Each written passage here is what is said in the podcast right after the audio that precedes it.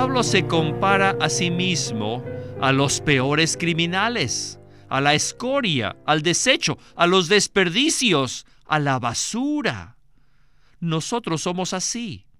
Cuando nos comparamos con nuestros amigos, vemos que ellos han alcanzado éxito y han adquirido muchos bienes, pero en cambio nosotros hemos llegado a ser la escoria del mundo, el desecho de todas las cosas. Bienvenidos al estudio Vida de la Biblia con Witness Lee. Un estudio completo, detallado y riguroso, libro por libro, desde Génesis hasta Apocalipsis, que se centra en experimentar a Cristo como vida a fin de cumplir el propósito eterno de Dios. Pueden escuchar gratuitamente todos los programas radiales del Estudio Vida o leer en línea los libros del Estudio Vida en nuestra página de internet radiolsm.com. Una vez más, radiolsm.com.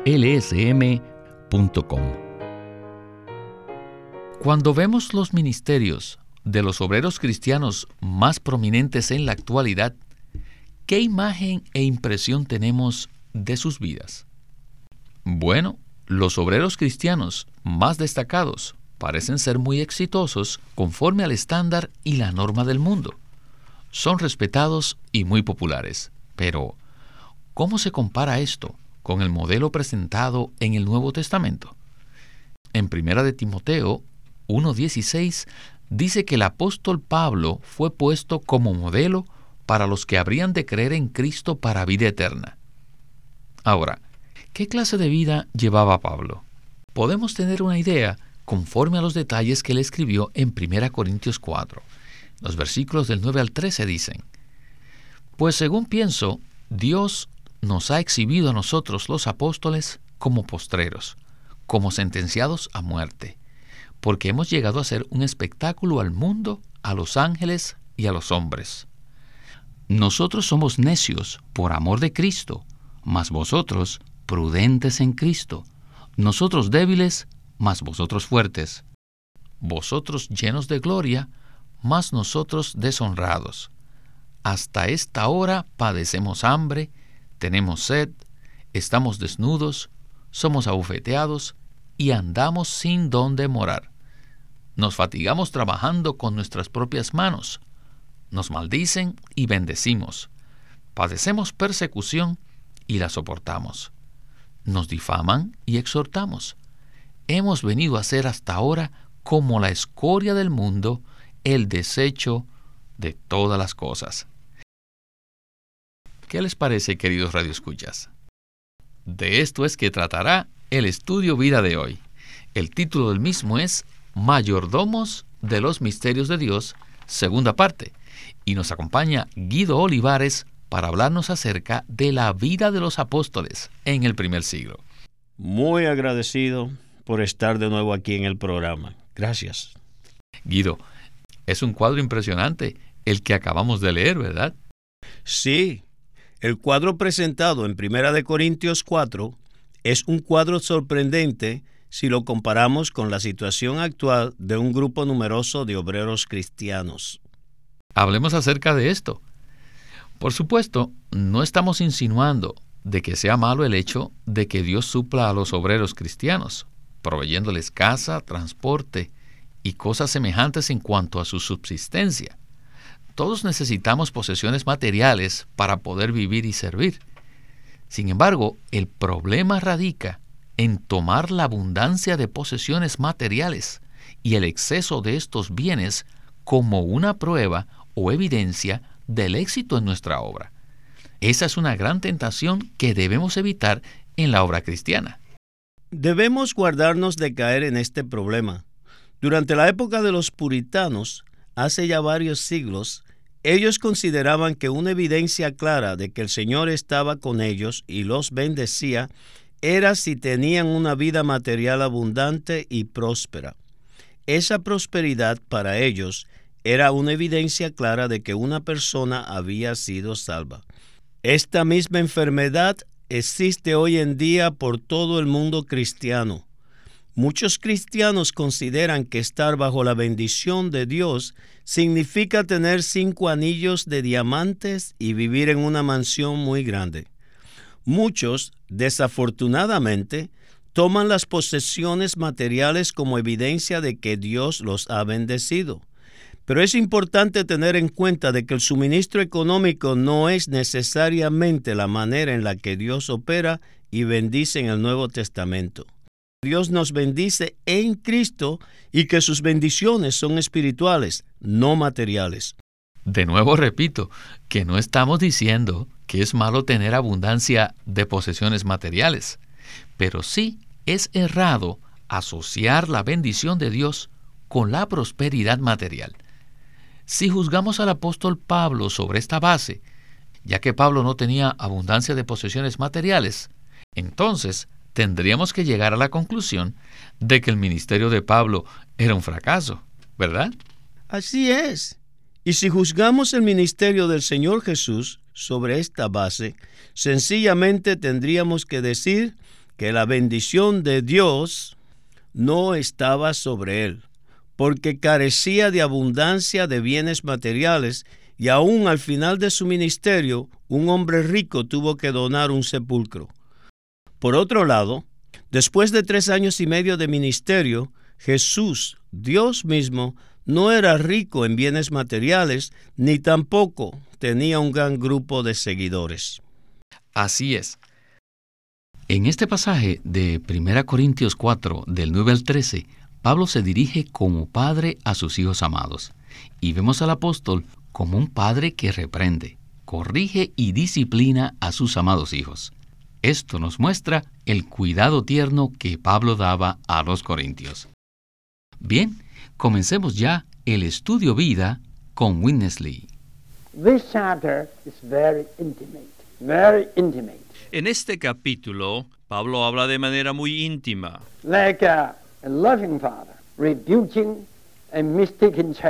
Como un padre amoroso exhortando e instruyendo a sus hijos. ¿No piensan ustedes que este es un capítulo muy íntimo, muy tierno? En el versículo 10 dice, nosotros somos necios por amor de Cristo. Muy pocas personas en el mundo pueden entender esto. ¿Cómo podemos ser necios por amor de Cristo? ¿Será que Cristo nos hace necios?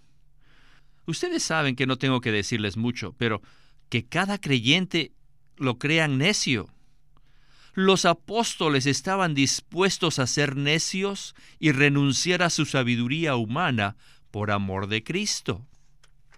Pero los creyentes corintios carnales permanecían prudentes en su sabiduría natural, mientras afirmaban que estaban en Cristo. En cierto sentido, cada creyente de Cristo debe hacerse necio. Son muchos los sabios de este mundo que se han hecho necios en Cristo. Aún yo soy un viejo necio. Luego, en el versículo 13 dice, hemos venido a ser como la escoria de este mundo, el desecho de todas las cosas. La escoria y el desecho son sinónimos. Ambos términos son usados metafóricamente, especialmente en cuanto a los criminales condenados de la más baja calaña los cuales serán arrojados al mar o a las fieras del anfiteatro. Y Pablo se compara a sí mismo a los peores criminales, a la escoria, al desecho, a los desperdicios, a la basura. Nosotros somos así. Cuando nos comparamos con nuestros amigos, vemos que ellos han alcanzado éxito y han adquirido muchos bienes, pero en cambio nosotros hemos llegado a ser la escoria del mundo, el desecho de todas las cosas. Somos personas para ser desechadas como basura. Así se evaluaba Pablo con respecto a los judíos y a los gentiles. Guido, todas estas cosas que Pablo menciona aquí se relacionan con nosotros los creyentes. Muchas de nuestras familias, nuestros vecinos o nuestros compañeros de trabajo nos consideran necios. Ellos piensan que estamos perdiendo el tiempo yendo a las reuniones cristianas ofrendando nuestro tiempo y dinero al cuidado del pueblo de Dios. Pablo declaró que había llegado a ser escoria del mundo y el desecho de todas las cosas. Entonces, ¿podría usted comentar acerca de cómo Pablo describe su vida cristiana? Bueno, al leer las palabras escoria y desecho, debemos entender que esto se refiere a los desperdicios, a la basura, a lo que pertenece en el basurero. La escoria denota aquello que es arrojado al hacer la limpieza, o sea, el desperdicio, la inmundicia. Y desecho denota aquello que se debe quitar, o sea, la basura, la mugre. Estas son palabras terribles para describir a alguien, sin embargo, Pablo las usa para describir lo que somos delante del mundo y de los opositores. Quisiera leer unos versículos en Mateo 10, 24 al 25 que dicen, El discípulo no está sobre el maestro, ni el esclavo sobre su señor. Bástale al discípulo ser como su maestro y al esclavo como su señor. Si al dueño de la casa llamaron Belcebú, ¿cuánto más a los de su casa? En otras palabras, no debemos esperar tener una buena reputación o fama en este mundo, puesto que el Cristo a quien amamos y seguimos ciertamente es despreciado y rechazado por el mundo. A él lo consideraron digno de morir en la cruz. ¿Qué fue lo que hizo que el Señor entrara en la gloria? Nuestro amo, aquel a quien amamos y seguimos, entró en la gloria por medio de la cruz. Así como lo hizo el amo, debemos hacer nosotros los esclavos. Nuestro camino a la gloria pasa primero por la cruz. Debemos estar preparados para ser perseguidos en esta vida. Y además es posible que el Señor haya dispuesto que nosotros no tengamos riquezas materiales. Pero debemos recordarnos que en medio de todos estos sufrimientos y malentendidos y críticas en contra nuestra, el camino a la gloria pasa exclusivamente por medio de la cruz. Es necesario que sigamos las pisadas de nuestro amo y dueño, quien es Jesús. Al leer los libros de hermanos como A.B. Simpson y Andrew Murray y escuchamos cómo la gente se expresa muy bien de ellos hoy día, pensaríamos que ellos fueron muy apreciados durante sus vidas. Sin embargo, durante sus vidas ellos fueron malentendidos se burlaron de ellos y fueron ridiculizados públicamente en los periódicos, en un intento de alejar a las personas de sus ministerios. De la misma manera, Washmani y Witnessley han pasado por lo mismo. Todos estos hermanos son buenos modelos de aquellos que estuvieron dispuestos a pagar cualquier precio para seguir al Señor tomando la cruz. En 1 Corintios 4 se nos muestra el cuidado que Pablo tuvo para con los creyentes. Él los trataba como si fueran sus propios hijos. Por ejemplo, en 1 Corintios 4, del 14 al 16, dice, No escribo esto para avergonzaros, sino para amonestaros como a hijos míos amados. Porque aunque tengáis diez mil años en Cristo, no tenéis muchos padres, pues en Cristo Jesús yo os engendré por medio del Evangelio. Por tanto, os exhorto a que me imitéis. ¿Qué les parece? Bueno, el Señor fue el modelo de Pablo y él lo siguió. Ahora, nosotros los creyentes también tenemos el modelo de Pablo, quien fue fiel en vivir a Cristo. Bien, continuemos con Winnesley. Now we come to the most intimate, loving Ahora llegamos al punto más íntimo y amoroso. En estos versículos vemos que Pablo era un padre que engendraba. Él parece decirle a los corintios, sí, soy un desecho y una escoria, pero soy un padre que ha engendrado muchos hijos, pues en Cristo Jesús yo os engendré a ustedes por medio del Evangelio. En el versículo 14, Pablo dice, No escribo esto para avergonzaros, sino para amonestaros como a hijos amados. Si yo hubiera sido uno de los creyentes que recibieron esta epístola en Corinto, me habría sentido avergonzado después de leer los trece primeros versículos de este capítulo.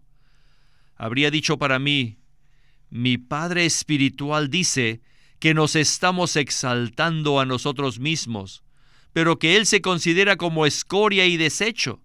Me siento avergonzado. Sin embargo, Pablo dice que Él no escribió estas cosas para avergonzarlos, sino para amonestarlos como a hijos amados suyos. En el versículo 15 añade, porque aunque tengáis diez mil años en Cristo, no tenéis muchos padres, pues en Cristo Jesús yo os engendré por medio del Evangelio. Los guías, los ayos, instruyen y dirigen a los niños que están bajo su custodia, pero los padres imparten vida a los niños que engendran. Pablo era tal padre. Luego Pablo dice en el versículo 16, Por tanto os exhorto a que me imitéis con esto parecía decirles, Hijos míos, no sean reyes, más bien estén dispuestos a ser menospreciados como criminales a los ojos de los hombres. En lugar de ser filósofos, sean escoria y desecho. Dejen de ser lo que eran antes e imítenme a mí. Hoy nosotros los apóstoles somos menospreciados delante de los hombres por amor de Cristo. Por amor de Él nos hemos hecho necios Hemos llegado a hacer espectáculo a los ángeles y a los hombres. Somos como criminales sentenciados a muerte y somos escoria y desecho. Pero para ustedes soy el Padre que los engendró.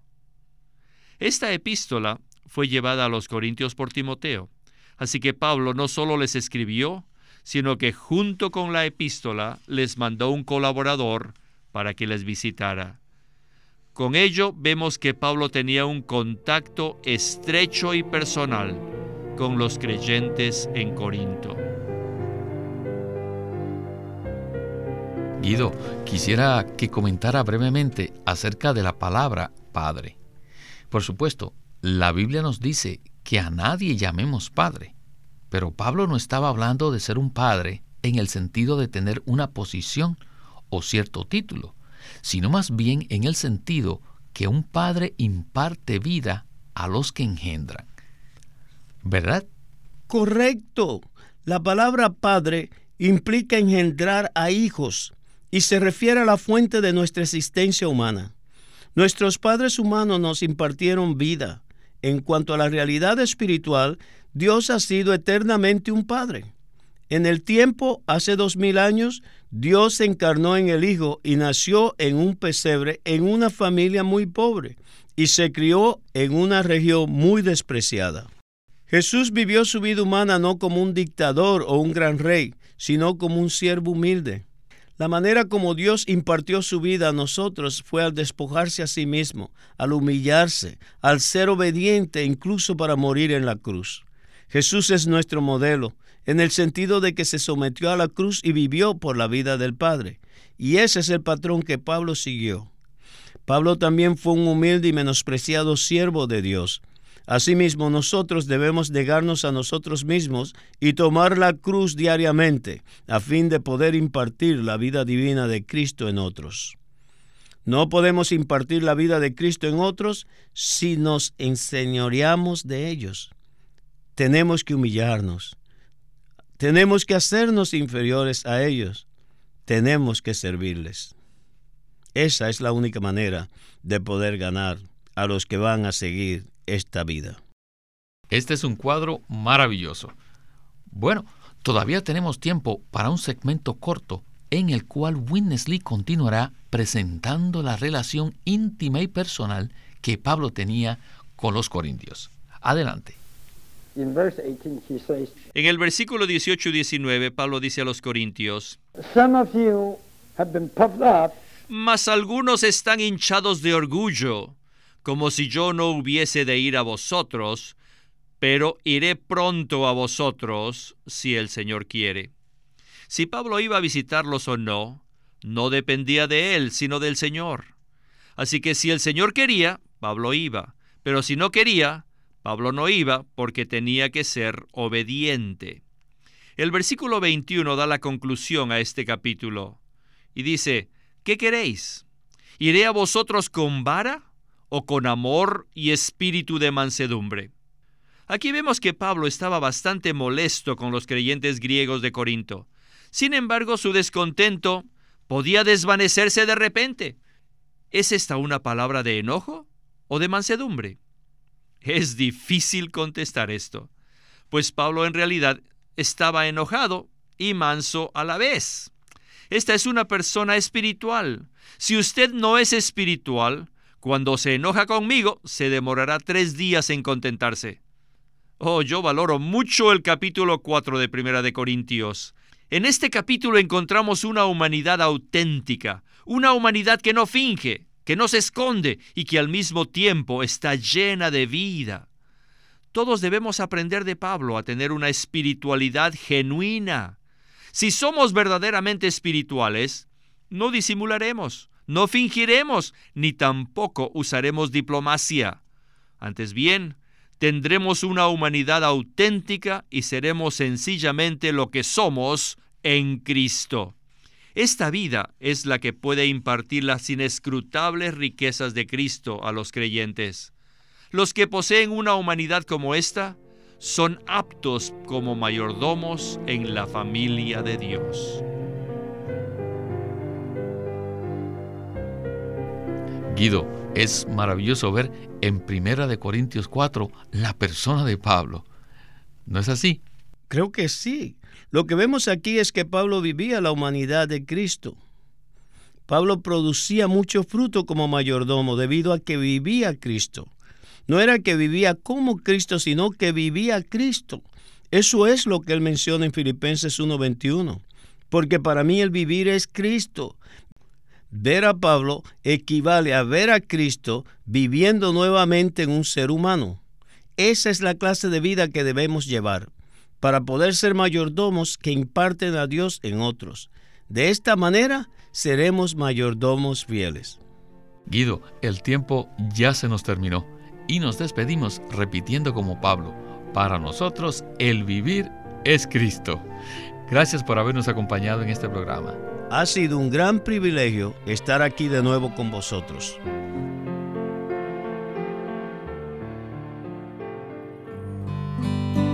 El Ministerio de la Palabra de Dios. Este libro consta de mensajes que Watchman Nee dio a sus colaboradores en un entrenamiento especial que tuvo en Kulin entre los años de 1948 y 49. Y él dividió estos mensajes en cuatro temas principales. Número uno, el ministro. Número dos, la palabra de Dios. Número tres, el ministerio. Y número cuatro, la audiencia. Y no hay duda, pues, que la obra más importante que Dios lleva a cabo en la tierra es la comunicación de su palabra por medio del hombre. Y es así que Watchman Nee dio este entrenamiento después de casi 30 años de ministerio. Y los mensajes que dio en este libro, El Ministerio de la Palabra de Dios, son mensajes muy profundos, prácticos y llenos de luz Además, revelan la profundidad de su experiencia y la inmensa necesidad que tenemos nosotros de abrir nuestro ser a la obra del Espíritu Santo. Así es que en este libro, El Ministerio de la Palabra de Dios, Él presenta que para ser ministros de la palabra, primero debemos permitir que el Señor moldee y pula nuestro interior mediante la operación y la disciplina del Espíritu Santo. Hay muchos que desean ser ministros de la palabra de Dios y creo que para todos ellos este libro será de mucha utilidad. El Ministerio de la Palabra de Dios por Watchman Nee. Watchman Nee llegó a ser cristiano en la China continental en 1920, a los 17 años de edad, y ese mismo año comenzó a producir sus primeros escritos. En casi 30 años de ministerio se demostró claramente que él era un don especial que el Señor dio a su cuerpo con el fin de adelantar su obra en esta era. En 1952 fue encarcelado por su fe en Cristo y permaneció en la prisión hasta su muerte en 1972. Sus palabras, sus escritos, continúan siendo una rica fuente de revelación y provisión espiritual para el pueblo cristiano de todo el mundo. Witness Lee nació en 1905 y fue criado en una familia cristiana. A la edad de 19 años fue completamente capturado para Cristo, a quien se entregó incondicionalmente para predicar el Evangelio el resto de su vida. Al comienzo de su servicio al Señor, conoció a Watchman Nee, quien ya era reconocido predicador, maestro y escritor, y con él sirvió en la casa publicadora llamada Librería Evangélica de Shanghai. En 1949, Witness Lee fue enviado por el hermano Nee y sus colaboradores a que saliese del país a Taiwán para asegurarse que lo que el Señor les había dado no se perdiera y allí comenzó la obra de predicación y publicación, por lo que también experimentó la abundante bendición del Señor. En 1962, el hermano Lee recibió la carga de ir al occidente y fue y se estableció en California. Él nos ha dejado una presentación prolífica de la verdad en la Biblia y su obra principal, el estudio vida de la Biblia, tiene más de 25.000 páginas de comentarios de todos los libros de la Biblia, desde el punto de vista del disfrute de Dios que los creyentes deben tener y de la experiencia de la vida divina en Cristo por medio del Espíritu Santo. En 1965, el hermano Lee estableció el Living Stream Ministry, una corporación sin fines de lucro en Anaheim que oficialmente representa el ministerio de Watchman Nee como el de sí mismo. Este ministerio enfatiza la experiencia de Cristo como vida y la unidad práctica de los creyentes. Este énfasis llevó a las iglesias bajo su cuidado a que crezcan en la vida cristiana y su función en el cuerpo de Cristo. Él tenía la convicción de que la meta de Dios no es tener solo grupos o fraternalismos cristianos, sino el cuerpo de Cristo. Con el tiempo, los creyentes se reunieron simplemente como las iglesias en su localidad como respuesta a esta convicción. Queremos animarlos a que visiten nuestra página de internet libroslsm.com. Allí encontrarán los libros impresos del Ministerio de Watchman Nee y Witness Lee, la Santa Biblia versión recobro con sus notas explicativas y también encontrarán folletos, himnos, varias publicaciones periódicas y libros en formato electrónico. Por favor, visite nuestra página de internet libroslsm.com. Una vez más, libroslsm.com o llámenos a nuestro teléfono gratuito 1-800-810-1149. 1-800-810-1149. Además, si desean, pueden comunicarse con nosotros enviándonos un correo electrónico a estudiovida.lsm.org. Una vez más, estudiovida.lsm.org.